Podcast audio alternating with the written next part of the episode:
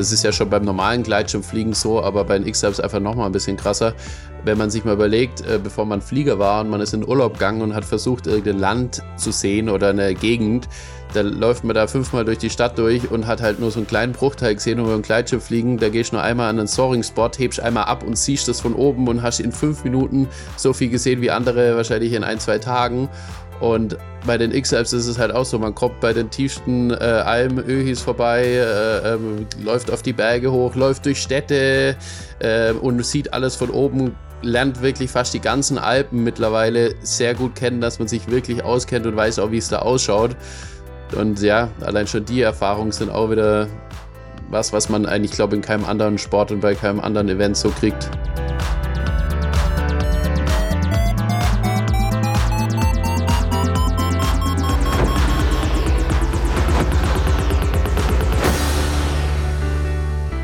Potsglitz, der Lugleits Podcast. Geschichten aus dem Kosmos des Gleitschirmfliegens. Heute mit Manuel Nübel und Lucian Haas am Mikrofon.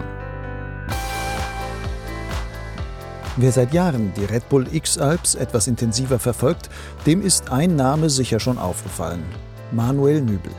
Der deutsche Pilot aus Kempten im Allgäu nahm 2015 mit einer nur Monate zuvor gebrochenen und mit Draht geflickten Kniescheibe erstmals an dem Hike-and-Fly-Wettbewerb teil. Da kam er auf den respektablen neunten Platz. 2017 lief alles gut, doch kurz vor Ende musste er wegen eines Hitzschlags mit ausgelaugtem Körper aufgeben.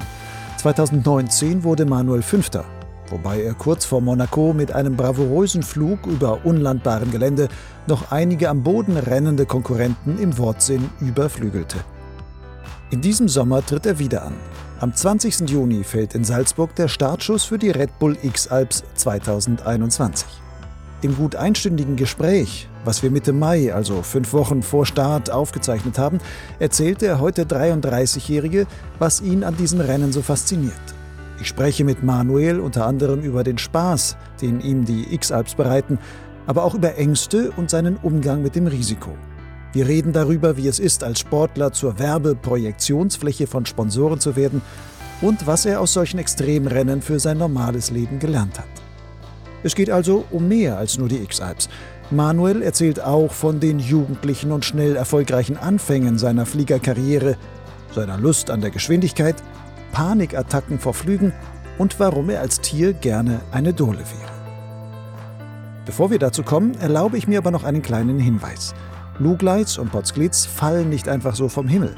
Ich stecke als professioneller, freier Journalist viel Herzblut und auch viel Arbeitszeit hier hinein – Dabei ist mir meine Unabhängigkeit sehr wichtig. Deshalb finanziere ich Blog und Podcast nicht über Werbung, verstecktes Sponsoring oder fixe Abogebühren, sondern allein über freiwillige Zuwendungen meiner Hörer und Leser. Zahlungen sind ganz einfach per PayPal oder Banküberweisung möglich. Alle nötigen Daten findest du auf meinem Blog Lugleits und zwar dort auf der Seite Fördern.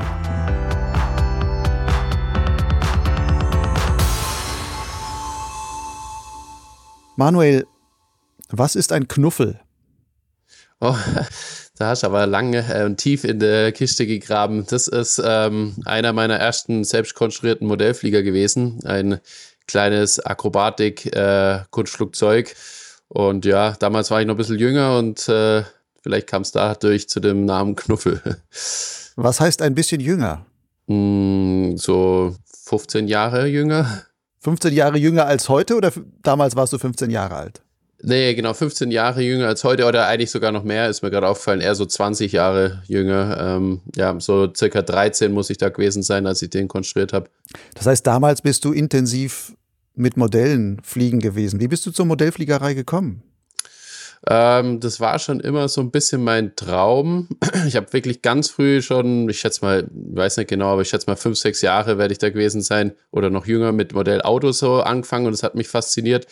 Und dann habe ich wirklich mehrere Jahre meine Mom äh, gelöchert, dass ich unbedingt einen Modellflieger haben will, weil das halt so wirklich ein massiver Traum war. Ich habe mir das immer so genial vorgestellt, äh, einfach den Flieger dann komplett frei fliegen zu lassen und eben komplett dreidimensional in der Luft äh, den steuern zu können. Und es hat echt einige Jahre gebraucht, aber irgendwann hat sie gemerkt, dass es wirklich nicht nur ein kleiner eine kleine Phase von mir ist, sondern wirklich ein ernsthafter Traum und hat mir das dann auch ermöglicht. Und ja, dann war ich ein Modellfliegerverein und ähm, ja, mit anderen Leuten, mit denen ich mich beschäftigt habe, die haben mir da dann verholfen, da immer weiter in die Materie zu kommen.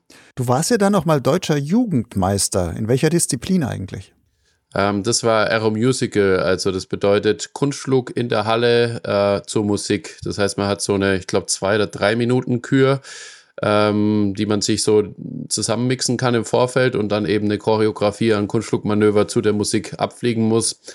Und da geht es halt eben darum, dass es möglichst synchron zur Musik ist. Auch der Schwierigkeitsgrad der Manöver ist entscheidend und auch so der Unterhaltungsgrad. Und ja, gibt so verschiedene Kriterien, nach denen dann bewertet wird. Hast du dafür deinen Knuffel eingesetzt? Äh, ja, ich denke, dass äh, ich habe mehrere, ich habe äh, bestimmt sechs Jahre äh, Aeromusical geflogen, deswegen weiß ich nicht mehr hundertprozentig, aber an der Anfangsphase war das so das Nonplusultra und ich vermute auch mal ganz stark, dass ich da dann auch mit ihm geflogen bin. In der Halle war das ja, mit Musik. Ja. Dann war das eigentlich kein großes Flugzeug. Wie hat man sich so, so ein Ding vorzustellen? Ist auch fürchterlich leicht wahrscheinlich dann irgendwie, oder? Ja, das ist wirklich extrem leicht. Also es ist ein kleines Modell, ähm, was aus einem Hartschaum gefertigt wird. Ähm, und somit wiegt es eben nur so um die 130, 150 Gramm, hat einen kleinen Elektromotor vorne dran und äh, eine kleine, einen kleinen, eine Batterie und Akku und eben äh, wird über drei Achsen gesteuert, also ist voll kunstflugfähig ähm, und hat auch, äh, der Motor hat etwa dreimal so viel Schub, wie das Teil wiegt. Also äh, kann man damit auch ganz schnell senkrecht aufsteigen und ja, Somit sind da quasi keine äh, Grenzen gesetzt, was so die Flugphysik angeht. Also das kann alles, was ein echter Flieger draußen auch kann und noch vieles mehr. Ich hatte schon mal eine Potsglitz-Folge, das war die Nummer, ich glaube, 45 mit Paul Sehren, einem Fluglehrer. Und der ist auch Modellflieger. Nun macht er allerdings keine Indoor ähm, mit Musikmodelle, die dann mit Motor angetrieben werden, sondern der baut spezielle Segelflugmodelle, die auch ähm, nicht ferngesteuert sind, sondern so eingestellt sind, die, dass die von, also er startet die, aber dann müssen die von selber, also kann die auch hochschleudern mit Gummischleuder oder sowas, die sind dann aber so eingestellt, dass die sich im Grunde selber in Thermiken zentrieren können und sowas. Und er sagt, er hat davon ungeheuer viel gelernt, was dann auch Flügelschränkung und Einstellungen von Flügeln und so weiter betrifft. Was hast du von der Modellfliegerei gelernt, was dir heute was fürs Gleitschirmfliegen bringt? Ähm, ja, auch extrem viel, würde ich auch sagen. Also das eine, was der Paul gemacht hat, den kannte ich übrigens auch vom Modellfliegen damals schon. Äh, das sind ja Freiflieger, das heißt, die werden nicht aktiv gesteuert, sondern eher vorher technisch eingestellt und dann äh, fliegen die von alleine dann in bestimmten Weisen, wie man sie vorher einstellt. Äh, was ich ja gemacht habe, ausschließlich war ähm, ferngesteuerte Fliegerei und da ist es so, dass man natürlich die direkt die ganze Zeit steuert und da muss ich schon sagen, dass ich aber auch durch das sehr viel gelernt habe, weil man weiß dann eigentlich ziemlich genau, wie sich ein Flieger anfühlt, der zum Beispiel oder auch wie er ausschaut, der äh, kurz vor einem Strömungsabriss steht und wie sich das, also man steuert zwar mit den Fernsteuerungsknüppel, aber irgendwie ist äh, dann wie so eine Verbindung zum Flieger da und man weiß ganz genau, wenn ich jetzt noch mehr ziehe, dann sieht man am Flieger, wie er zum Beispiel, äh, wie, an, wie, die, wie er durchsackt oder die Strömung abreißt und dadurch kriegt man so ein Gefühl, was man dann auch sehr gut äh, aufs echte Fliegen übertragen kann und natürlich hat man auch zudem noch die kompletten Grundlagen der Flugphysik äh, Physik, äh, komplett verinnerlicht und ähm, ja, somit weiß man halt einfach auch schon viel mehr wie jetzt einer, der noch nie beim Modellfliegen war. Nun hast du deine Modellflugkarriere da quasi gehabt, aber wie bist du dann zum Gleitschirm gekommen? Ja, es war eigentlich ganz witzig, äh, weil ich hatte einen guten Kumpel, der Patrick, mit dem ich damals eben viel Modellflug gemacht habe, viele Sachen, viele Projekte halt auch so durchgezogen habe äh, über mehrere Jahre und der kam von der Schwäbischen Alb und hat schon immer erzählt, der war auch ursprünglich Hangflieger, ähm, ich nicht, weil ich eben eher aus Karlsruhe, da gibt es nicht so viele Hänge und danach auch, wo ich gewohnt habe in Babenhausen im Allgäu, war es auch eher, sage ich mal, nur so sporadisch möglich. Und bei ihm war das aber halt so seine Hauptherkunft. Äh, Hangflieger heißt Modelle am Hang fliegen lassen. Genau, im Hangaufwind. Und da sind eben auch oft die Gleitschirmflieger neben dran gewesen. Und da hat er schon immer von den sogenannten Tütenflieger damals erzählt. und irgendeines Tages kam er halt an und hat gemeint so, ja, hey, er fängt jetzt an mit dem Gleitschirmfliegen und ob ich nicht auch Lust hätte mitzumachen. Und witzigerweise habe ich eigentlich gar nicht da so richtig äh, gezogen und habe gemeint so, ach, ich weiß nicht, noch ein Hobby und ich bleib mal lieber beim Modellfliegen. Das macht mir eigentlich eigentlich gerade noch ganz gut Spaß. Und dann hat er halt einfach seine Ausbildung angefangen und drei Wochen später hat er halt irgendwie sein eigenes Equipment gehabt und ähm, ja, war halt gerade so am Grundkurs fertig und äh, kam dann vorbei und äh, wie es der Zufall so will, war eben da gerade ein guter Tag, der das Hangfliegen bei uns in der Gegend ermöglicht hat. Und dann hat er mich halt einfach mal rangehängt an so einen mini kleinen Übungshang und, und ja, es lief ganz gut. Also man konnte gleich von Anfang an so ein paar Meter abheben und das war sofort der Moment, dass ich wusste, also auf jeden Fall muss ich das auch machen. Da gab es dann gar keinen Zweifel mehr. Und dann habe ich mich auch für den Kurs angemeldet. Und von dort an ging es dann, äh, war ich äh, komplett gefesselt und habe nie wieder aufgehört, äh, da voll dafür zu brennen. Das heißt, seitdem hattest du dann auch äh, nur noch Gleitschirmfliegen im Kopf oder bist du parallel schon auch noch Modell geflogen? Ja, also es ist so, ähm, dass natürlich tatsächlich, also die Hauptpriorität war dann wirklich das Gleitschirmfliegen. Äh, ich bin noch nach wie vor Modell geflogen. Ich hatte ja auch eine Firma, mit der ich, äh, von der ich gelebt habe zu dem Zeitpunkt und ähm, musste da auch eben meine Pflichten so erfüllen. Aber es wurde dann eben, wie ich gerade schon gesagt habe, peu à peu eher äh, Pflicht anstatt Spaß. Also die, das Herz hat dann irgendwann fürs Gleitschirmfliegen gebrannt und dann mal fürs Modellfliegen. Zudem hat sich auch so ein bisschen gebissen, da, da, die fragilen Modellflieger, die ich da vorher eben so konstruiert habe und äh, die wir auch mit der Firma verkauft haben, sich eigentlich äh, beißen mit äh, schwerer Gleitschirmausrüstung im Urlaub. Somit wurde dann auch der eine oder andere Flieger mal bei einem Urlaub irgendwie zerdrückt.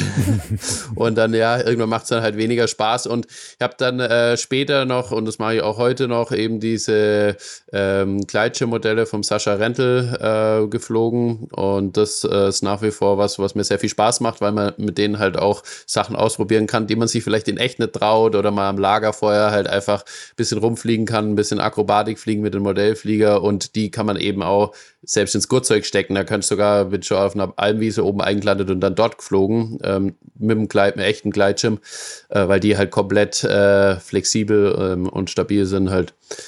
Das mache ich heute auch noch. Mhm. Wie alt warst du dann, als du mit dem Gleitschirmfliegen angefangen hast? Das war so Ende 17. Du hast ja dann auch relativ bald auch angefangen, ähm, das relativ sportlich zu betreiben, hast dann auch Wettbewerbe mitgemacht. Mittlerweile warst du, glaube ich, schon zweimal deutscher Meister und ähm, warst in der Nationalmannschaft. Was siehst du denn aus dieser Zeit so für dich als die, den größten oder die größten sportlichen Erfolge? Ja, also ich würde definitiv sagen, der erste World Cup-Sieg war absoluter Meilenstein.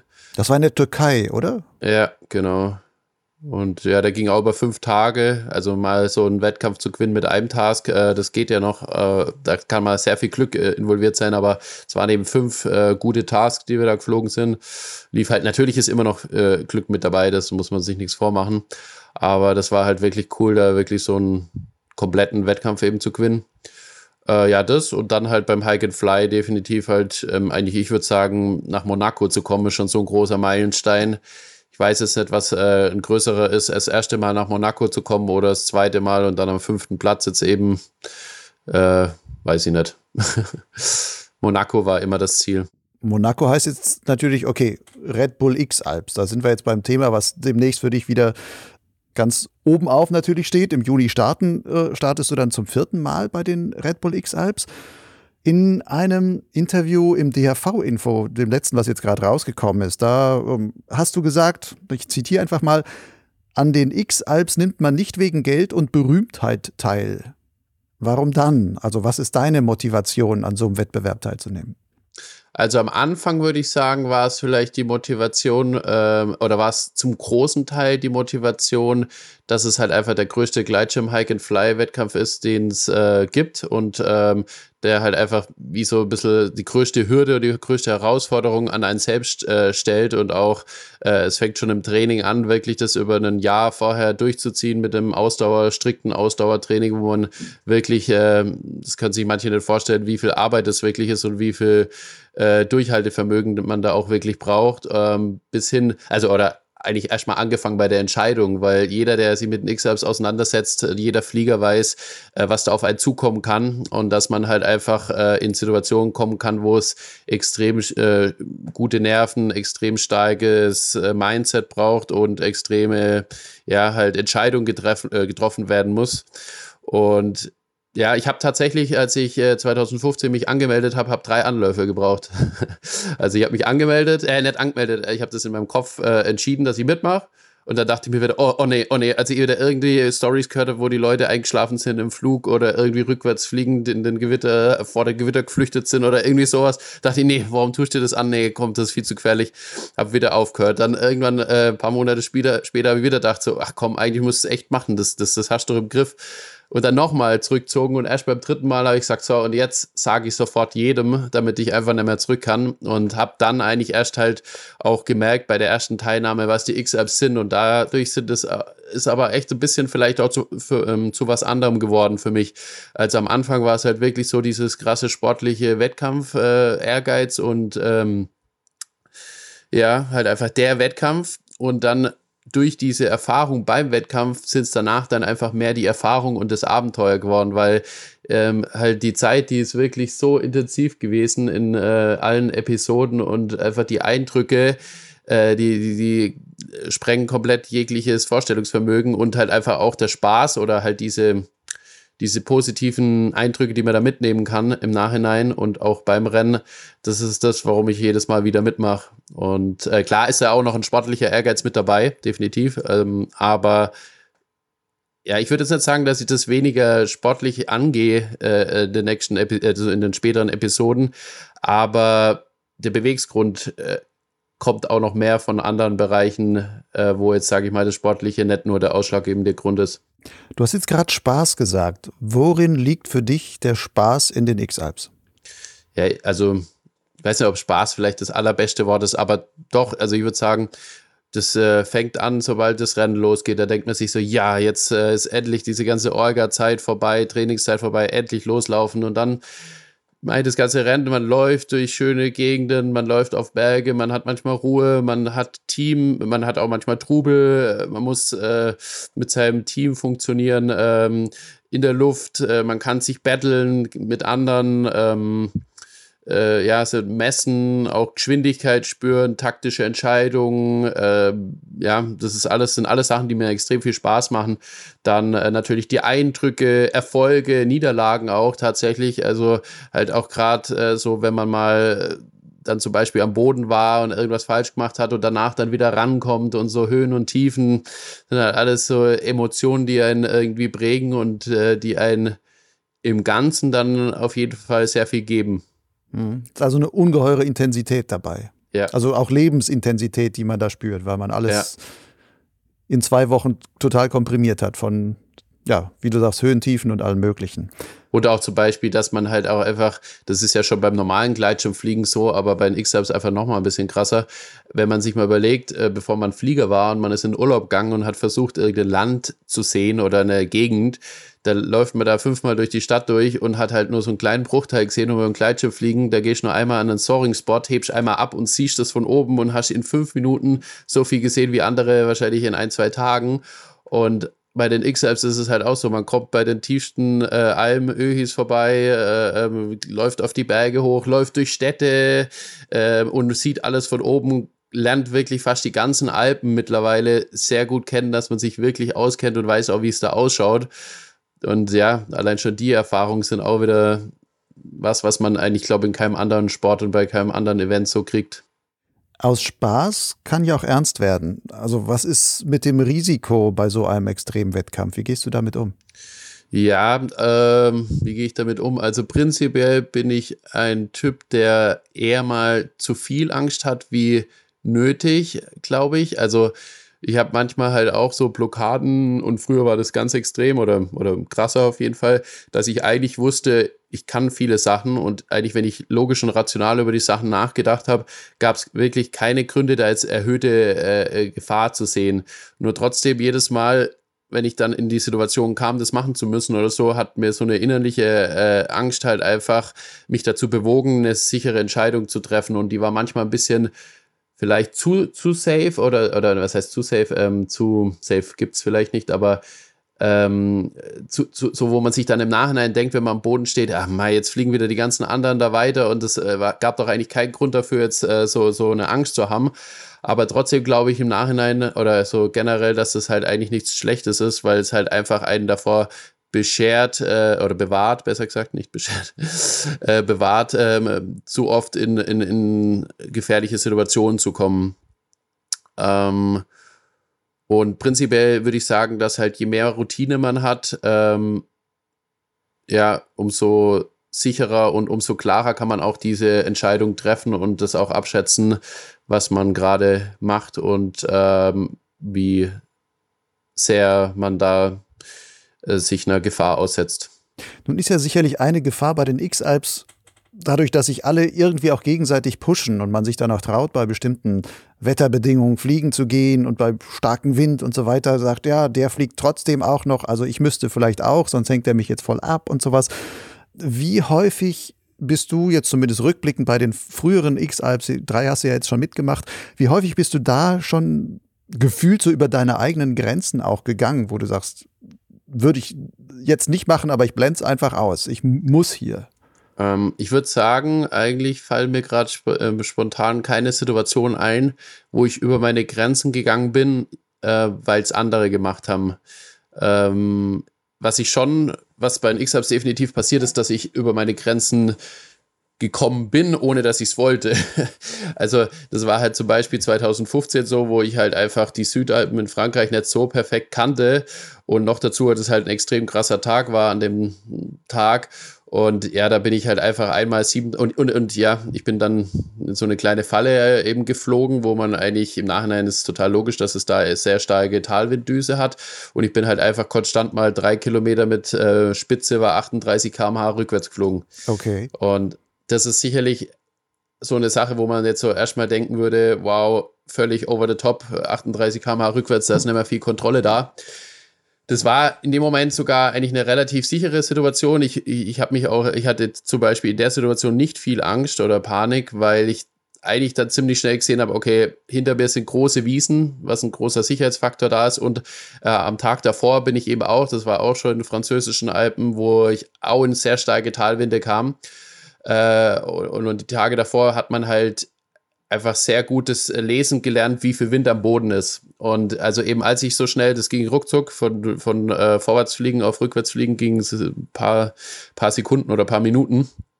Ähm, und dann habe ich aber schnell am Boden geschaut und habe schon gesehen, am Boden ist der Wind nicht so tragisch, dass ich jetzt da auch komplett unkontrolliert landen werde, sondern konnte es eben so einschätzen und so war es dann auch, dass ich da etwa stehend lande und habe dann im Endeffekt nur geschaut, dass ich halt die Wiese hinter mir nicht verpasse ähm, quasi vor der Wiese halt abspiralt und bin dann da auch äh, sicher gelandet. Ähm, und da würde ich aber eher sagen, das, das bin ich zwar nicht bewusst eingegangen, also das bin ich nicht bewusst eingegangen, aber das kann halt immer mal passieren, weil, weil ja, man halt da schon auch von Wetter und Natur abhängig ist. Oder andere Piloten. Auch sehr gute Kriegel hat mir zum Beispiel erzählt, dass er auch einmal 18 Meter sinken hatte, ähm, 18 Meter pro Sekunde, was auch ja komplett crazy sich anhört. Äh, der Gavin McClurk hat es an dem Tag auch gehabt, auch in der Größenordnung. Und das stellt man sich, ja, stellt man sich äh, extrem krass vor. Und ja, man will da eigentlich nicht reinkommen, aber halt manchmal passiert es dann doch so. Und ähm, genau. Das ist halt so auch vielleicht das ein bisschen das Restrisiko, was da auch irgendwie mitspielt, auch wenn man sich selber extrem treu bleibt. Du bist ja bei dem Rennen damals auch mal äh, voll in Baum, also nicht voll, aber bis letzten Endes im Baum gelandet. Ähm, das war aber nicht bei diesem Flug, wo du rückwärts geflogen bist. Nee, das war nicht bei dem Flug. Ah ja, das ist ein guter, gutes Beispiel vielleicht. Das war eine Situation, wo ich mir selber auch vielleicht nicht treu geblieben bin tatsächlich. Das war, oder was heißt nicht treu? Also das war, wo ich ganz klar auch schon eigentlich kurz bevor ich im Baum war, wusste, dass ich gerade nicht auf meinen logischen Verstand höre, äh, der eben, also nochmal für die, die es nicht wissen, das war kurz vor Monaco, ich habe es mehr schon gesehen und es war, kamen Zirrenwolken äh, ein bisschen rein und ich konnte dann halt an einem äh, Grad halt noch schön aufdrehen und wollte über einen Einschnitt drüber fliegen, über einen anderen und ähm, bin auf einmal ziemlich starke Wind gestanden. Und am Anfang kennt man das ja so vom Gleitschirmfliegen, hat man schon oft erlebt, dass man Wind steht und auf einmal geht es halt wieder vorwärts und, und es gleitet wieder besser.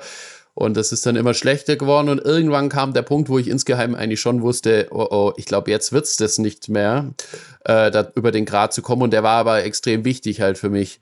Und anstatt eben ähm, diese Konsequenz zu ziehen und sagen, okay, es wird nichts mehr. Ich weiß es jetzt von meinem inneren Gefühl, wollte ich es halt erzwingen in dem Moment und habe gedacht, äh, so, ah, das muss doch jetzt gehen, so kurz vor Monaco. Wenn ich zurückfliege, dann weiß ich nicht, ob ich nochmal die Thermik erwische und dann bin ich ganz weit hinten da und äh, wenn ich jetzt über den Grat komme, wird es mir halt extrem viel helfen. Und ja, das habe ich eben so fünf Sekunden lang gedacht und dann habe ich gewusst, okay, es wird definitiv nichts mehr, ich muss jetzt umdrehen. Und das waren aber halt diese fünf Sekunden, die das die mich äh, eben so viel Höhe verlieren haben lassen, dass ich es nicht mehr geschafft hat, äh, ähm, habe rückwärts, also ich habe dann umgedreht und war dann auf einmal in so einem Hochplateau gefangen und habe halt gemerkt, dass es extrem eng wird. Also das alles, sage ich mal, ganz schnell Gang und auch das Hochplateau, das war jetzt äh, so eher mehrere hundert Meter und ich sag mal, über wegen 10 Meter oder 5 Meter habe ich es halt nicht mehr rausgeschafft.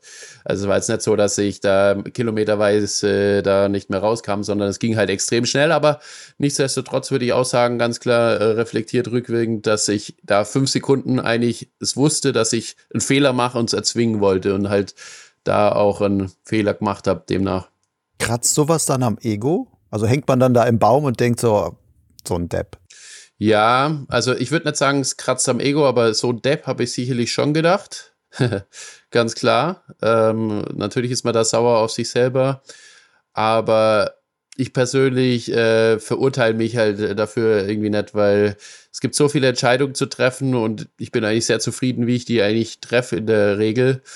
Und ähm, mir geht es dann eher darum, dass ich halt aus den Entscheidungen lerne und das für mich auch analysiere und mir auch den Fehler eingestehe, dass, dass das halt einfach dumm war, fünf Sekunden lang, äh, das zu erzwingen zu wollen und äh, es dann in der Zukunft besser mache.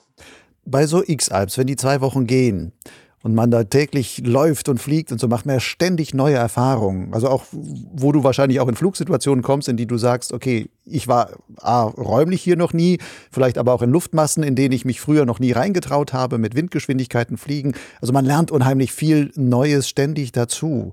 Gleichzeitig muss man schon immer wieder weiterlaufen und hat eigentlich vielleicht gar nicht die Zeit, das immer sofort so zu verarbeiten oder sich da noch Gedanken drüber zu machen.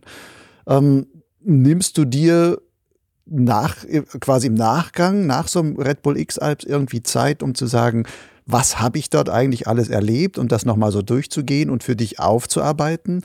Oder sind das einfach nur Erlebnisse, die irgendwo im Unterbewusstsein dann halt schlummern und die vielleicht irgendwann mal wieder aufpoppen und du sagst, ah, da hatte ich doch schon mal sowas. Das ist dann so die, die Erfahrung, die im Bauchgefühl dann irgendwo steckt. Also ich bin kein so ein Typ, der jetzt so viel mit äh, mentalem Coaching und auch schon früher in der Schule, ich war nie einer, der Lust hatte, sich die Sachen aufzuschreiben oder so. Also ich habe es geliebt, wenn ich den Skript einfach kriege und äh, das dann quasi so über meinen Kopf halt lernen kann. Und so ähnlich ist es auch ein bisschen beim Gleitschirmfliegen. Also ich glaube, ich bin auf jeden Fall extrem reflektierter Mensch. Ich denke über ganz viele Sachen sehr oft nach und ähm, äh, ja, mache mir da Gedanken.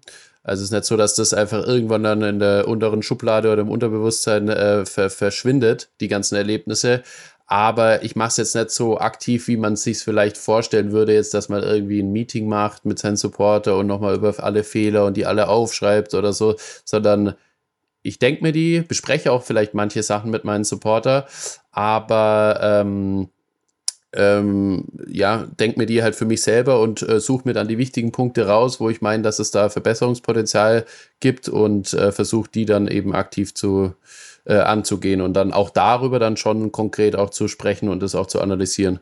Hattest du denn da auch schon mal Erlebnisse, die dir länger nachgehangen sind? Also es gibt ja manchmal so wie traumatische oder andere Erlebnisse, wo man dann lange noch immer mal wieder kommt das so hoch, man überlegt immer noch nach einer anderen Lösung, die man für irgendeine Situation hätte finden können oder sowas.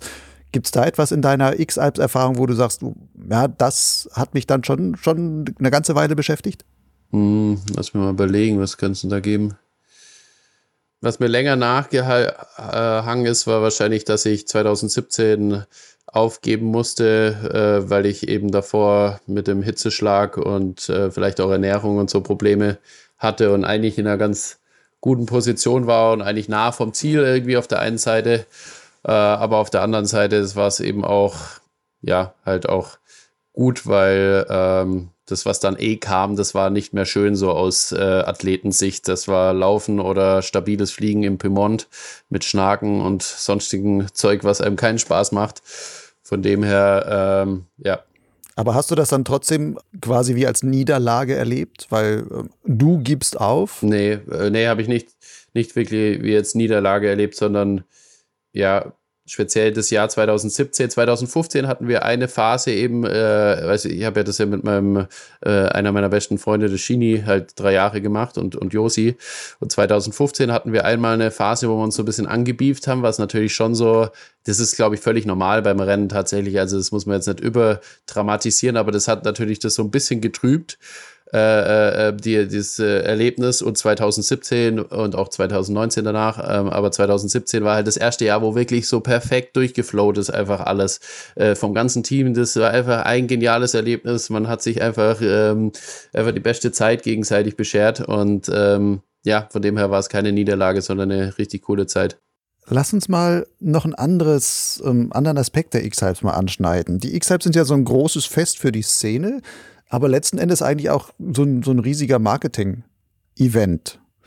Stört's dich, dass du im Grunde selbst auch letzten Endes viel Geld in die Hand nimmst, um für andere wiederum als Werbefläche zu dienen? Also konkret auf die Frage geantwortet, nee. Also, weil ich habe ja auch meine Vorteile damit. Ähm, das stört mich so eigentlich nicht. Und prinzipiell auch bei meinen ganzen Sponsoren bis jetzt war es auch immer so, dass ich immer nur Sponsoren hatte, hinter, hinter denen ich hundertprozentig stehen konnte. Und äh, da sehe ich es eigentlich fast anders. Da denke ich mir so, ich bin eh ein Mensch, der gern seine, sein Wissen und seine schönen Sachen teilt, sage ich mal. Und wenn ich ähm, quasi das heißt, wenn ich irgendwas Cooles habe, dann habe ich es eh schon oft vielen Leuten so vermittelt und habe irgendwelche Sachen gepostet und habe gesagt, hey, hier schau doch mal, das ist doch ein cooles Produkt, weil es mir gefallen hat. Und wenn ich dafür noch bezahlt werde, ist da in dem Fall eigentlich eine schöne Sache. Ähm, manche Sachen, wenn es dann so unauthentisch wird, halt gerade, man ist natürlich auch ein bisschen, äh, äh, ja, nicht gezwungen, aber man muss halt auch für die ganzen offiziellen Partner von den X-Alps äh, eben Fotoshootings machen, mit denen man eigentlich nicht direkt was zu tun hat. Ja, da muss immer ein Auto, oder zumindest beim letzten Mal stand immer auf jedem Bild in irgendeiner Kurve musste immer das Auto noch stehen und, Richtig, und so weiter. Ja. Ja, also nervt einen das als Athlet manchmal, wo du einfach sagst, ich bin hier gerade Sportler, ich muss Leistung bringen und dann muss ich mich jetzt hier im richtigen Winkel noch zum Licht stellen und sonst was, damit hinten das Auto ordentlich draufkommt. Ja, also es kann schon mal nerven, definitiv. Also zum Glück haben die Kamerateams da schon auch immer ein, ein ganz gutes Händchen, dass sie einen nicht zu so sehr ähm, penetrieren mit ihren Bildervorstellungen im Rennen. Und das ist halt auch, klar, im Rennen ist was anderes wie vorm Rennen, weil vorm Rennen hat man Zeit, aber im Rennen zählt halt eigentlich hauptsächlich das Rennen. Ähm, und es kann schon mal nerven, aber es war jetzt nie so schlimm, dass es äh, irgendwie dazu geführt hat, dass ich irgendwie den Spaß komplett verliere. Diese X-Hypes in diesem Jahr sind ja was Besonderes, allein schon, weil sie eine ganz neue Route haben. Es endet halt nicht mehr Monaco, das klassische, traditionelle Ziel Monaco ist weggefallen, wo alle Leute mal sagen, ich will aber unbedingt Monaco erreichen. Hat für dich damit die X-Alps, zumindest von der Vorstellung im Vorhinein, wer weiß, wie die, das Erlebnis der ganzen Route dann am Ende ist, aber hat das für dich ein bisschen von dem Reiz genommen oder ist es gerade ein neuer Reiz, dass es jetzt anders ist? Ja, das ist äh, eine gute Frage und ähm, das ist auch so ein bisschen so ein Prozess irgendwie. Äh, aber Anfang war ich tatsächlich echt enttäuscht, weil ich weil ich mir gedacht habe, hey, das heißt Red Bull X-Alps. X steht für eigentlich Cross Alps, war ja eigentlich ursprünglich, äh, glaube ich mal, so gedacht. Also Across the Alps und das ist halt nicht mehr wirklich Across the Alps, sondern eher ähm, Around bis, the Alps, so. äh, bisschen äh, durch die Alps und wieder zurück. ähm, und ja, halt auf der einen Seite muss man wirklich sagen, Monaco ist zwar so chlorreich und da schön mit der Promenade, aber nach ein, zwei Stunden in Monaco, wirklich, es braucht nicht länger, dann hast du die Schnauze voll da unten. Es ist teuer, es ist halt auch wirklich sehr einseitig. Also vielleicht, wenn man jetzt viel Kohle hätte, könnte man da groß shoppen gehen, aber äh, wenn man ein paar Mal ins, äh, ins Meer gesprungen ist und noch eine Runde Volleyball da unten zockt hat, dann wird es halt dann irgendwann langweilig und fliegertechnisch geht da eh nicht viel. Es ist dann im Hinterland extrem heiß, also wenn man nicht gerade am Meer äh, liegt äh, ist halt heiß und ja, also von dem her will man da dann eigentlich immer relativ schnell wieder weg als Pilot und auch allein schon, bis man mal dort ist, eben rein fliegerisch ist schon sage ich mal, immer so ein bisschen Nervenkitzel. Also es ist halt nicht so, kann natürlich auch so seinen Reiz haben. Ähm, Gerade diese äh, französischen Südalpen und dann auch spezielles Vorland, also 100 Kilometer vor Monaco fängt es halt an mit so wirklich kleineren Bergen und so viele waldige äh, Täler, wo auch zeitweise komplett unlandbar sind. Ähm, ja, hat einen Reiz und aber auch ein, äh, eine abstoßende Wirkung zugleich. Und ja, also prinzipiell würde ich sagen, dass ich jetzt freue ich mich schon aufs Rennen. Das ist was Neues. Ähm, ich freue mich, halt, die positiven Effekte, Effekte, die ich nennen würde, wären auf jeden Fall, also wenn jetzt Corona nicht wäre oder wer weiß, wie es ist, bis, bis wir ins Ziel kommen, aber halt, wenn ich mir vorstelle, dass äh, wenn man dort landet im Ziel und einfach alle besten Freunde und eine riesengroße Gleitschirm-Community auf einen wartet und vielleicht irgendwie abends ein Konzert wäre oder so, das ist natürlich auch richtig geniale Vorstellung für mich. Also das macht halt auch wirklich zum einen würde ich sagen, dass Mon äh, das fehlende Monaco was vom Wettkampf wegnimmt, weil halt einfach nicht mehr das über die ganzen Alpen geht. Zum anderen glaube ich, dass es aber was zugeben kann, wenn dann eben das Ganze einfach ein bisschen größer oder ein bisschen so halt äh, breitentauglicher äh, designt werden kann, gerade im Goal, äh, wo halt einfach mehr, mehr Events stattfinden können wie in Monaco. Also Goal ist in diesem Jahr Zell am See, da kann man ja auch richtig, genau. richtig ordentlich was machen und die ganze Deutsch-Österreich-Schweizer Gleitschirmszene hat es auch nicht so weit dahin. Also da könnte also richtig großes Event draus werden. Also so gesehen kommt dann vielleicht auch zumindest das Ende ähm, von so einem Red Bull X-Alps mal auch wirklich dort an, wo es eigentlich zumindest von der Szene aus letzten Endes auch hingehört. Da war ja, ja. Monaco dann sich, sicherlich deplatziert. Wenn du jetzt die Route selber nimmst, was sind für dich so die, die Knackpunkte aus, aus deiner Sicht? Also es gibt auf jeden Fall einen Knackpunkt, so chronologisch durchgegangen, äh, fängt an bei der Querung über dem Rheintal ähm, Richtung Sentes. Ist einfach ein extrem breites Tal, ist fast also über 15 Kilometer breit. Das heißt, an vielen Stellen sehr schwierig, äh, Fliegen zu queren. Das ist so die erste Hürde. Dann äh, gibt es Stellen wie der Oberalpass, ähm, bei Andermatt eben, äh, wo der Föhn durchbricht und eben bei äh, unter Umständen eben bei manchen Wetterlagen, wo man Nord-Süd-Druckdifferenz äh, hatte, eben schnell mal äh, windig äh, extrem werden kann. Dann äh, nächster Punkt würde ich sagen, wäre dann äh, Dawn de Orche, einfach aber nur aus dem Grund, weil ich mich da nicht besonders gut auskenne. Das ist der westlichste Punkt von der ganzen Route, ne? Ähm, ja, ich weiß, äh, Mont Blanc oder Dawn de Orche ist so etwa auf gleicher Höhe, ostwestlich. Ähm, äh, und auch das Tal davor eben, ähm, weiß gar nicht, wie das heißt, dass das runter nach Martigny vom Genfer See kommt. Äh, das ist halt auch recht breit, wenn auch nicht ganz so breit wie das Rheintal.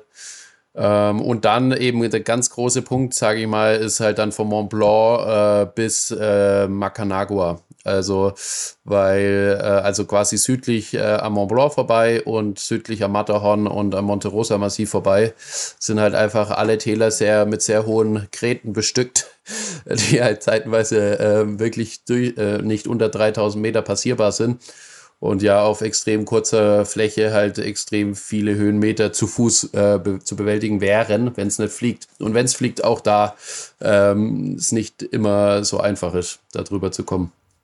Nun ist ja dieses Jahr wieder das Wetter ähm, bisher zumindest nicht so dolle. Es liegt noch ziemlich viel Schnee, auch wieder, ähm, auch teilweise in, in, den Hochalpen noch. Könnte das auch problematisch werden für euch? Ja, kann definitiv ähm, problematisch werden, aber kann auch Vor- und Nachteile haben, sage ich mal. Also prinzipiell würde ich mir eher wünschen, dass der Schnee weg ist. Natürlich hin und wieder ist halt auch ein Vorteil, wenn noch so kleine Schneefelder da sind, dann kannst du da reinlanden und auch leichter starten. Aber ich dachte eigentlich ehrlich gesagt, dass vor zwei Jahren das schlimmste Jahr gewesen wäre, was so Schnee angeht. Aber ja, jetzt gerade wenn man die Wetterprognosen für die nächsten zehn Tage sich anschaut, das schaut wirklich horrormäßig aus. Und ja, so langsam sollte es schon mal ein bisschen warm werden und die Sonne rauskommen, dass der Schnee mal wegtaut, weil sonst wird es vielleicht wirklich deutlich mehr wie vor zwei Jahren. Wenn du jetzt auch so das Wetter jetzt nimmst, aber auch die ganze Corona-Zeit und sowas, hat dich das oder hat das vielleicht auch genau die anderen anderen Athleten genauso? Meinst du, in der Vorbereitung auch war das ein Handicap? Ja, definitiv. Also ähm, Corona ist gerade, also ich meine, wir sind ja da noch relativ privilegiert, äh, wenn man in den Alpen so oder so wohnt. Aber jetzt auch andere Athleten, die äh, eigentlich im Frühjahr sich gern die Strecke in den Alpen hätten anschauen wollen, das ging halt aufgrund den äh, Grenzbeschränkungen nicht. Von dem her haben die natürlich einen großen Nachteil und auch wir, äh, ja, also es gab keine Wettkämpfe, was für mich immer sehr wichtig ist, ähm, einfach um sich ein bisschen warm zu fliegen und ähm, ja, wieder reinzukommen. Das hat gefehlt und auch ähm, die Routenbesichtigung war jetzt durch schlechte Wetter definitiv äh, extrem eingeschränkt. Ist dann Google Earth für dich ein klassisches Schlechtwetterprogramm, wo du dann auch immer die Route nachschaust oder machst du das gar nicht so viel? Doch, doch, natürlich. Ähm, Google Earth in Verbindung mit Lufträumen, Skyways und so Sachen ähm, zur Planung ist äh, sehr wichtig und hilfreich. Ähm, was aber auch hilft, ähm, speziell für Gegenden, wo man davor noch nie war, ist ähm, ein Condor-Simulator. Das ist so ein Segelflugsimulator und das hat wirklich fotorealistische Szenarien. Mhm. Und da kann man sich dann auch, viele Gleitschirmflieger fliegen damit. Also gerade Ferdi Vogel, ähm, Erik, äh, Jonas und so, viele meiner Freunde fliegen dann halt mit mir die Tasks und es hilft zumindest, dass man die Gegend ein bisschen kennenlernt.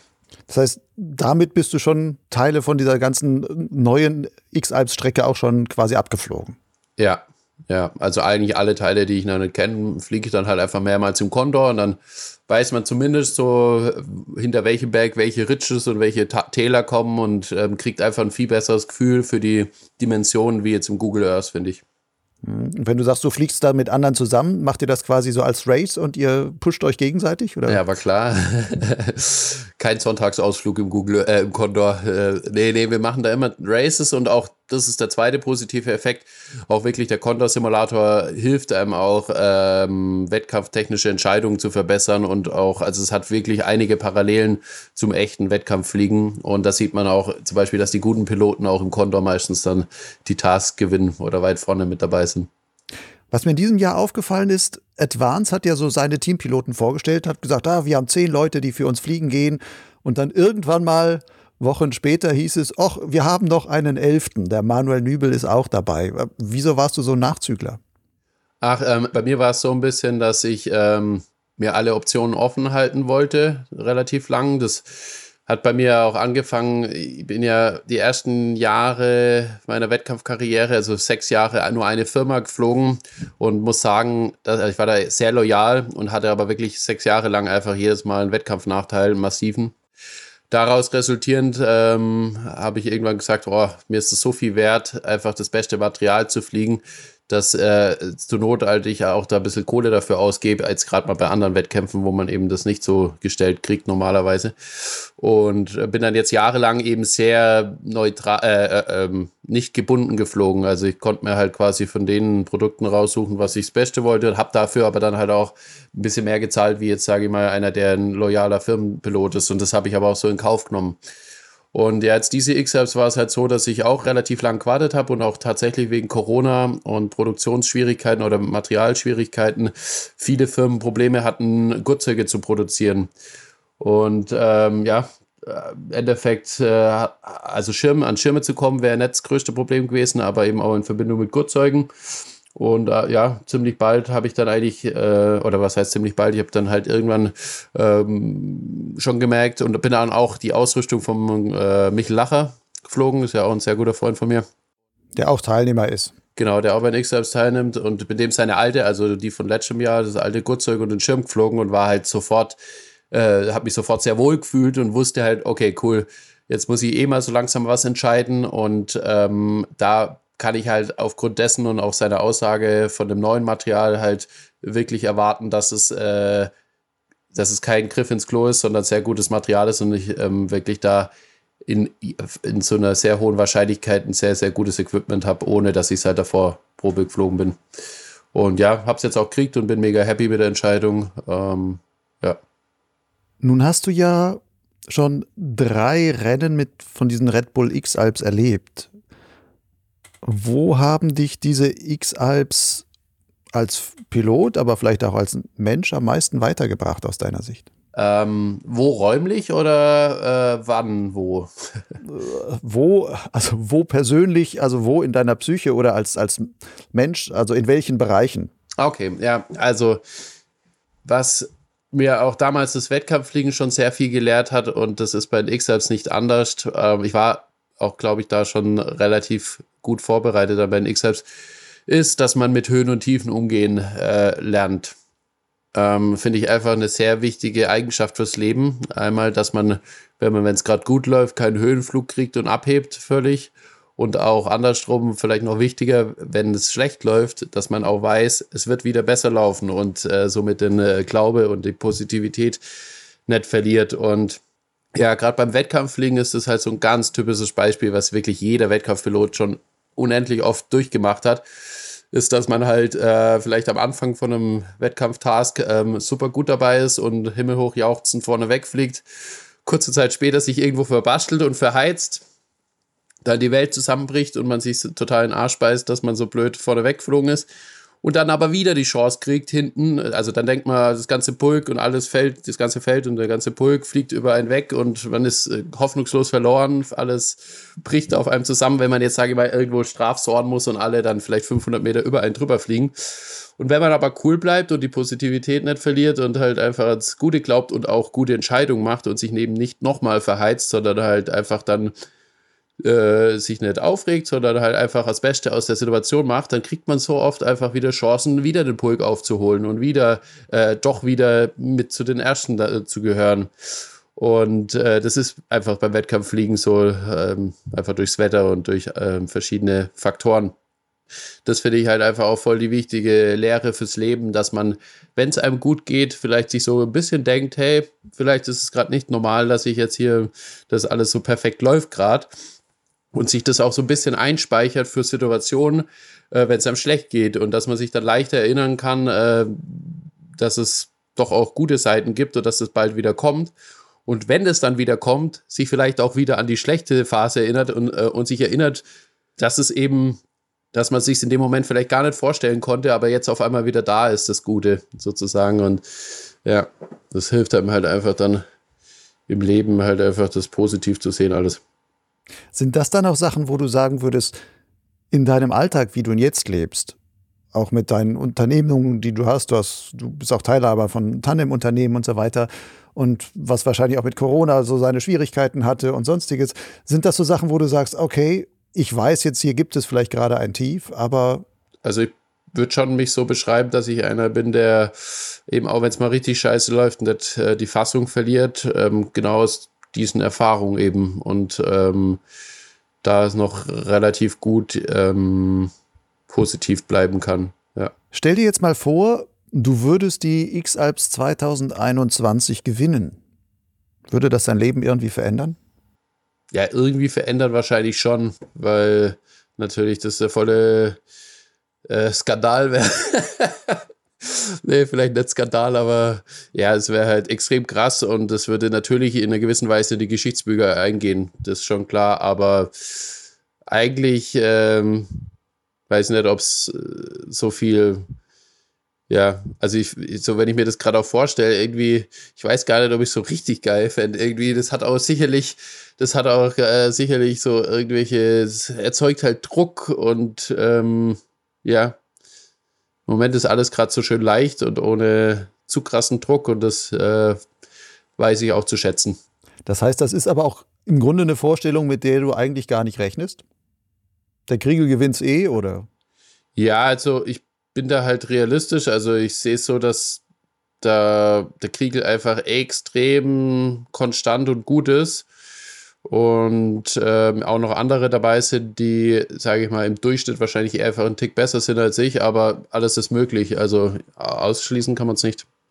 Wenn du jetzt in so einer Einordnung machen würdest, von den verschiedensten Athleten, die da jetzt mitmachen oder den verschiedensten Piloten, wo sind denn vor allem deine besten, deine größten Stärken? Mm. Wo du sagst, da spiele ich wirklich im vordersten Drittel, Fünftel oder was auch immer mit? Ich würde sagen, so, also definitiv in der Luft und auch so beim Impro, also nicht beim Improvisieren, aber bei dem intuitiven Fliegen, sage ich mal. Äh, wenn jetzt, wenn man alle Piloten in einen Topf werfen würden und irgendwo fliegen lassen würde, wo noch keiner da war, glaube ich, wäre ich ganz vorne mit dabei. Weil da tue ich mir sehr gut und ähm, äh, ja, tue ich mir sehr leicht, ähm, das so zu lesen und auch eben gute Entscheidungen ohne extrem viel Vorbereitung zu treffen wo manch andere Piloten vielleicht es eben durch äh, unendliche Stunden in der Vorbereitung eher machen, ähm, bin ich da eher einer, der da vielleicht eher ein bisschen, also ich bin jetzt nicht dauernd am Improvisieren, das sicher nicht, aber ja, da würde ich mir gut tun. Ne? Ist das was Angeborenes? Oder wie kriegt man, gibt es eine Möglichkeit, so eine Intuition zu entwickeln? Hm, ja, sicher. Also je mehr man fliegt, umso größer wird die Intuition. Ähm, aber ich denke, das ist schon auch so ein bisschen mein Typ. Also es gibt Leute, die einfach immer alles perfekt akribisch planen und vorbereiten müssen. Und die sind sicherlich in Situationen, wo man improvisieren muss, äh, eher aufgeschmissen wie Leute, die eh ihr ganzes Leben äh, gern mal ein bisschen improvisieren oder nicht, nicht die allerstrukturiertesten Menschen sind. Und äh, ja, die tun sich sicher leichter dann, spontanen Situationen. Ich würde mit dir kurz mal gerne so als Zwischenschnitt, wir kommen da gleich nochmal zur Intuition nochmal zurück und sowas, aber als kurzer Zwischenschnitt dazwischen ein kleines Kreativspiel machen zur Definition deines Charakters. Okay. und ähm, du darfst mir einfach mal sagen, wie du dich da selber einschätzt. Wenn du eine Automarke wärst, dann wärst du ein? Audi. VW, VW. Mach mal VW. Warum? ähm, weil das für mich so äh, gerade ein Passat, den ich auch fahre, das ähm, ist halt so das richtige Maß an Hochqualitativität, also einfach ein äh, Produkt, was nicht schnell auseinanderfliegt, also kein Billigschrott und aber gleichzeitig relativ günstig und ist sehr praktisch. Das ist das, worauf es äh, für mich ankommt. Und wenn du ein Tier wärst, was wärst du dann? Ähm, eine Dole. Eine Dole. Weil sie so spielerisch ist und ähm, einfach fliegt, wo sie gerade Lust hat und wie Exakt. sie gerade Lust hat? Oder so ein bisschen warum? das auch. Sie, sie, die genießen das Leben, sind frech, sind spielerisch. Ähm, ja, was hat man keine Dole, sind frei komplett. ja, sind leicht, fühlen sich leicht an. Aber ein Vogel muss es schon sein. Ja. Okay. Wenn du wählen dürftest, auf was stehst du mehr? Slow oder Speedflying? Speedflying. Warum? Nicht äh, als Begriff Speedflying, wie man ihn kennt, aber ich liebe die Geschwindigkeit. Das habe ich auch schon oft gesagt. Ich liebe kein Adrenalin und ich liebe keinen Stress oder schon gar keine Angst, aber ich liebe es mit Geschwindigkeit, äh, die Geschwindigkeit zu spüren. Ob das beim Kartfahren oder beim Speedflyen oder eben beim Speedflyen mit dem Streckenschirm nah am Hang ist, das taugt mir einfach. Ist das die Geschwindigkeit oder sind das G-Kräfte, die dich reizen? Beides, das kommt ja mit äh, einher, aber ich würde mal sagen, die Geschwindigkeit ist zuerst und wenn man bei einer Geschwindigkeit eine, eine Kurve macht, dann spürt man auch die G-Kräfte und mit den G-Kräften auch die Geschwindigkeit. Ähm, reizt mich beides. Was war die größte Geschwindigkeit, die du bisher schon mal erreicht hast? Mit dem Gleitschirm. Mhm. So 120 km/h mit einem kleinen Speedflyer habe ich mal gelockt. Und mit einem großen Gleitschirm beim Streckenflug oder sonst was? Äh, du meinst jetzt mit Rückenwind äh, 100 km/h. Wo war das? Das war im Flachland von, ich glaube, Petra Hita, wenn ich mich nicht täusche. Spanien. Das heißt, da hattest du 40, 50 km/h Rückenwind und ja. bist da auf dem Streckenflug schnell vorangekommen. Ja, genau. Letzte Frage dazu. Meine größte Angst beim Fliegen ist? Ähm, sich zu verletzen. Hast du dich schon mal verletzt? Beim Gleitschirmfliegen nicht. Das heißt, du bist auch ein zwar geschwindigkeitsorientierter und sonstiger Flieger, aber auch ein sehr sicherer Flieger? Oder Würde sicherheitsorientierter sagen, ja. Flieger? Ja. Wie wird man ein sicherer Pilot? Gibt viele Punkte. Also einmal natürlich durch Können und zum anderen durch Risikoeinschätzung. Man kann es entweder so machen, indem man sich im extremen Beispiel nie in äh, oder die Gefahren extrem minimiert oder indem man sein Können maximiert und somit äh, den Gefahren gewappnet ist. Und du setzt eher auf Können maximieren? Nee, nein, nein, nein, nein. Also ich bin wirklich auch einer, der äh, wirklich viele Sachen also ich sehe das bei so vielen anderen Piloten, die probieren manche Sachen einfach aus und ich denke mir zwar bei, bei manchen Sachen auch, ich müsste es können, aber habe dann einfach zu viel Respekt oder Angst, um es einfach mal so zu probieren. Glaubt man zwar vielleicht nicht, wenn man manche Videos von mir anschaut, aber es ist wirklich so, vielleicht nicht in jeder Situation, aber oftmals. Gibt es Situationen, wo du sagst, da hat mir Angst geschadet? Mm. Oder was heißt nicht körperlich geschadet, aber wo du sagst, da stand mir die Angst wirklich im Weg, da hätte ich sie gerne, wäre ich sie gerne losgeworden? Ja, ich würde sagen, kurzzeitig ja, also auf kurze Sicht, auf lange Sicht vielleicht nein. Das ist wie beim Akrofliegen. Ich habe jahrelang rumgetan, bis ich mal, äh, also ich habe immer wieder gestallt und zwar immer perfekt, die ganzen Stalls. Es gab nichts auszusetzen, kein Grund, Angst zu haben. Und jedes Mal aufs Neue habe ich wieder Angst gehabt vor einem blöden Stallen, obwohl es eigentlich keinen Grund dazu gab. Und das hat mich definitiv massiv gehemmt, auch gerade beim Akkufliegen und, äh, und dann auch später bei anderen Manöver war das ähnlich. Äh, wo es wirklich keinen Grund gab. Ich hatte zwei Rettungen, bin über Wasser und so weiter und ich war da trotzdem extrem ängstlich und habe mich sehr langsam an die Sachen rangetastet. Auf kurze Sicht denkt man sich da, was, was bist denn du für ein Schisser? Aber auf lange Sicht glaube ich, das habe ich halt einfach gelernt, so die Angst zuzulassen und auch zu sagen, oh, ich weiß, es ist zwar nicht rational, aber ich bin eigentlich trotzdem froh, dass ich lieber so ein Typ bin wie ein anderer, der halt sich zu, zu oft nichts denkt, weil das halt einfach bei so vielen Leuten schon dazu geführt hat, dass halt irgendwann mal was passiert ist, was Größeres. Hast du eine Erklärung für die Angst, wo die bei dir dann herkommt?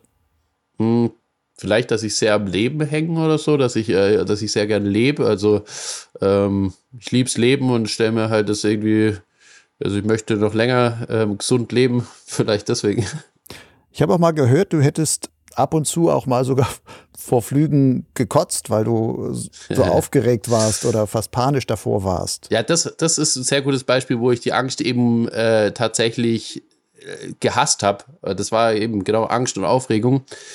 Äh, in Verbindung mit halt einfach das ja dann erzwingen wollen auch. Und ja, das war gerade in der Anfangsphase beim Streckenfliegen oft so, so ein Teufelskreislauf.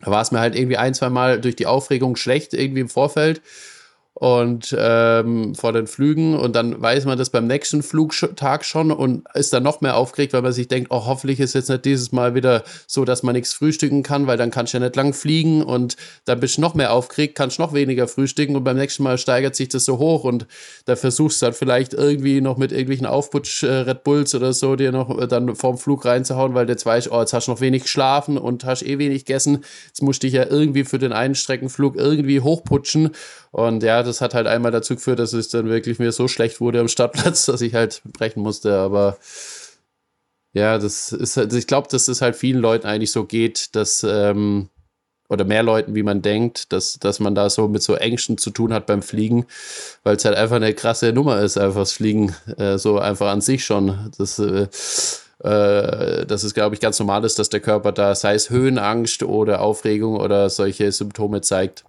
Mhm.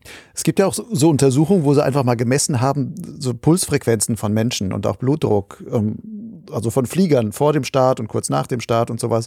Und wo eigentlich selbst die professionellen Flieger, also Piloten, jeder hatte vor dem Start immer noch diesen ja, im Englischen heißt es Arousal, also diese Aufgeregtheit, die dann sich äh, auch dann im, in den Stressmessmöglichkeiten und, und sonstigen dann zeigt. Man kann das wirklich im, im Blut und im Gehirn dann entsprechend nachweisen. Ähm, würdest du sagen, das hat sich aber mit dir mit der Zeit immer weiter entspannt? Also gehst du heute deutlich entspannter an irgendwelche Starts heran oder passiert es dir jetzt noch manchmal, dass du sagst, mir ist eigentlich fast speiübel? Also ich würde sagen, mir passiert schon manchmal, dass ich aufgeregt bin oder auch, dass ich so eine Angst habe, die, die mir keinen Spaß macht, definitiv äh, dass ich kotzen muss, zum Glück nicht. äh, und äh, mit der Zeit durch die Routine, auch gerade beim Tandemfliegen, äh, wenn man dann mehrere hundert Flüge im Jahr macht, ähm, das hilft extrem, um sich da dann wohl zu fühlen. Zumindest mir hat es extrem viel geholfen. Ähm, aber ja, also das ist witzig, ist auch wirklich, wenn man danach sich mit äh, erfahrenen Piloten unterhält, auch beim Wettkampf, merkt man dann doch, dass man nicht der Einzige ist, dem es so geht. Und ähm, ja, ich kann da jedem, den es so geht, nur sagen, dass man sich dann dafür nicht verteufeln soll. Äh, es geht auch wirklich, äh, oder dass man diese Art oder dieses äh, Kriterium oder Charaktereigenschaft da nicht zu sehr, man soll es vielleicht einfach zulassen, weil es halt einfach ganz natürlich ist, glaube ich. Wenn jetzt jemand zu dir käme, Nachwuchspilot, der sagt, du, ich habe immer so Schiss vorm Start oder sowas. Wie hast du deinen Schiss damit ähm, so in den Griff bekommen? Also was kann ich da machen? Was würdest du dem empfehlen?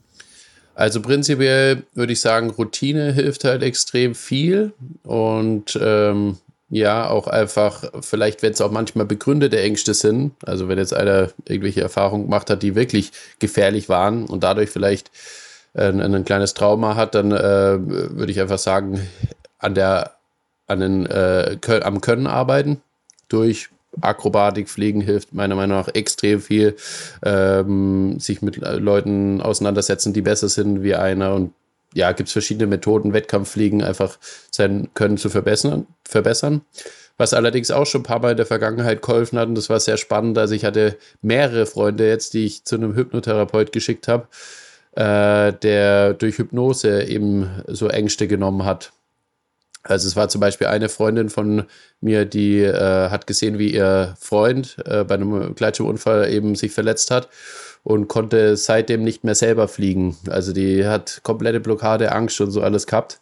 Und um es kurz zu fassen, nach der Therapie oder nach zwei Therapien ist er halt selber wieder äh, Tandempilotin geworden, kommerzieller. Also nicht nur so, dass er sich ein bisschen besser fühlt, sondern wie verflogen. Die haben auch wirklich halt äh, extrem gut über den Therapeut halt berichtet. Und ähm, ja, ich glaube, mit so Hypno-Sachen kann man schon auch einiges erreichen. Hast du selber sowas schon mal gemacht? Oder ja, mentales Training oder sowas?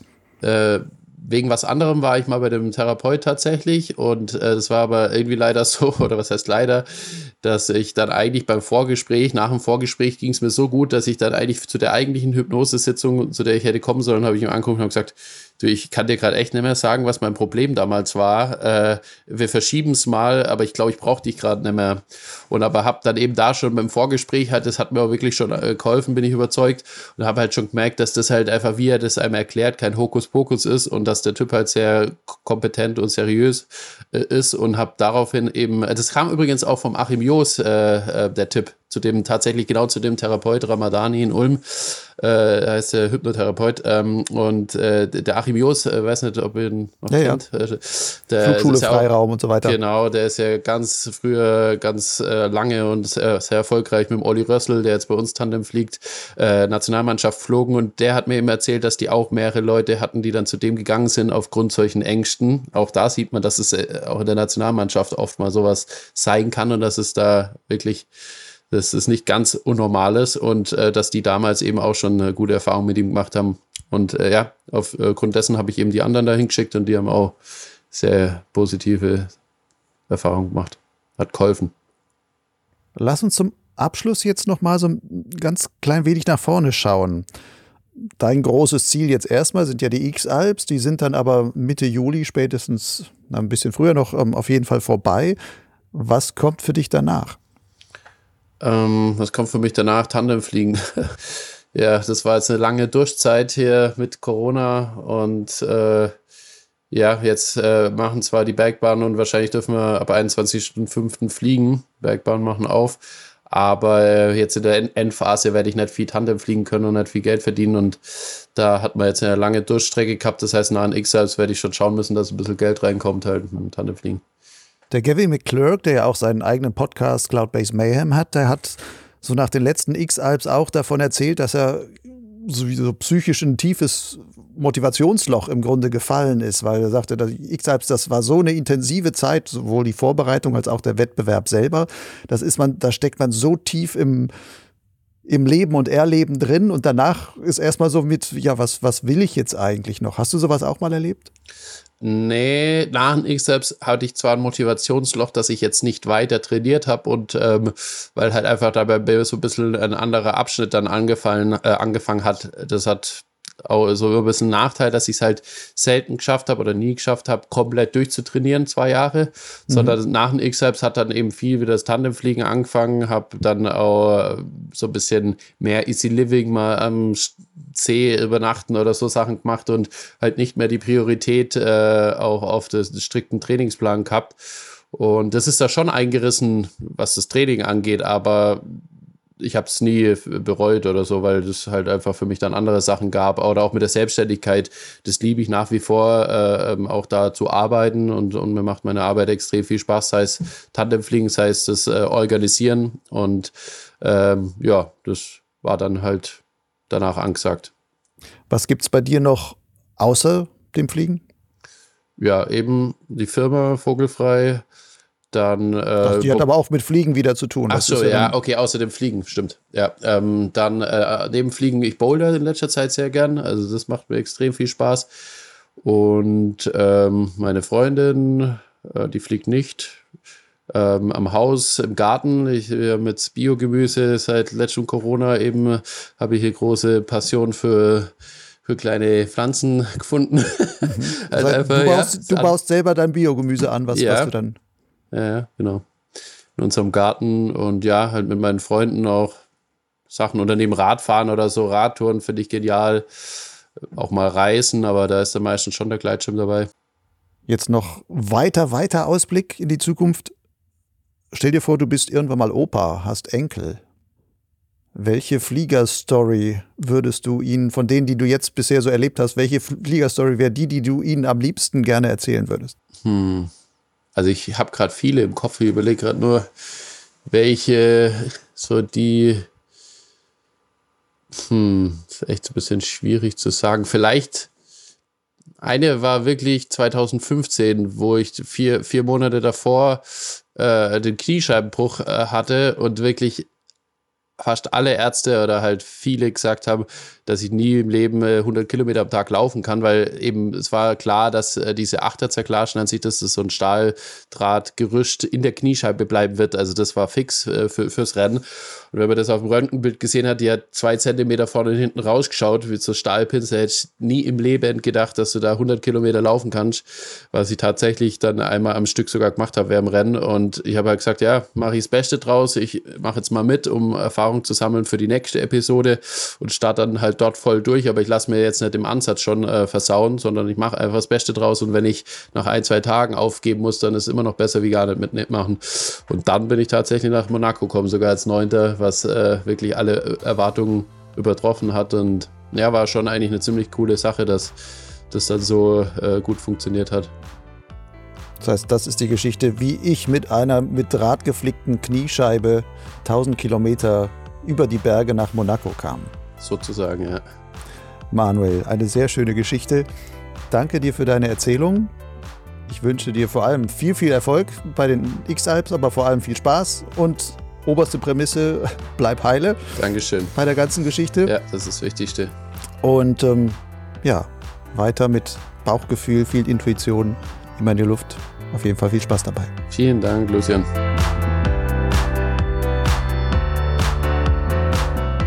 Das war Manuel Nübel im Gespräch mit Lucian Haas. Wenn du nun Manuels Abenteuer bei den X-Alps besonders nah verfolgen willst, dann solltest du am besten seine Instagram- und Facebook-Kanäle abonnieren. Diese und noch weitere Links zu hier angesprochenen Themen findest du in den Show Notes zu dieser Podcast-Folge in meinem Blog Lugleitz. Wenn dir diese Folge gefallen hat, dann höre und empfehle Podsglitz doch weiter. Du findest alle Podcast-Folgen auf Lugleitz und Soundcloud. Sie stehen auch in bekannten Audiokatalogen wie Spotify, iTunes, Google Podcasts etc. Natürlich kannst du Podsglitz auch im Podcatcher deiner Wahl abonnieren. Zum Schluss noch einmal die Anregung und Bitte.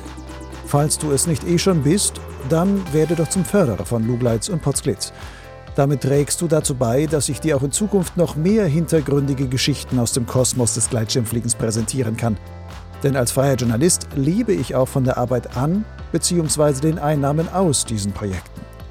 Die Höhe deines Förderbeitrags kannst du ganz frei wählen. Ganz nach dem Motto, du darfst geben, was dir so ein Angebot wert ist und fair erscheint. Wenn du nun unsicher bist und denkst, herrje, was gebe ich denn da? Dann kannst du dich einfachheitshalber und unverbindlich an folgendem Vorschlag orientieren. Einen Euro pro Podcast-Folge und zwei Euro pro Lesemonat auf Flugleits. Natürlich kannst du gerne erst ein paar Folgen hören und über Monate hinweg Lugleits lesen und dann einen gesammelten Beitrag leisten.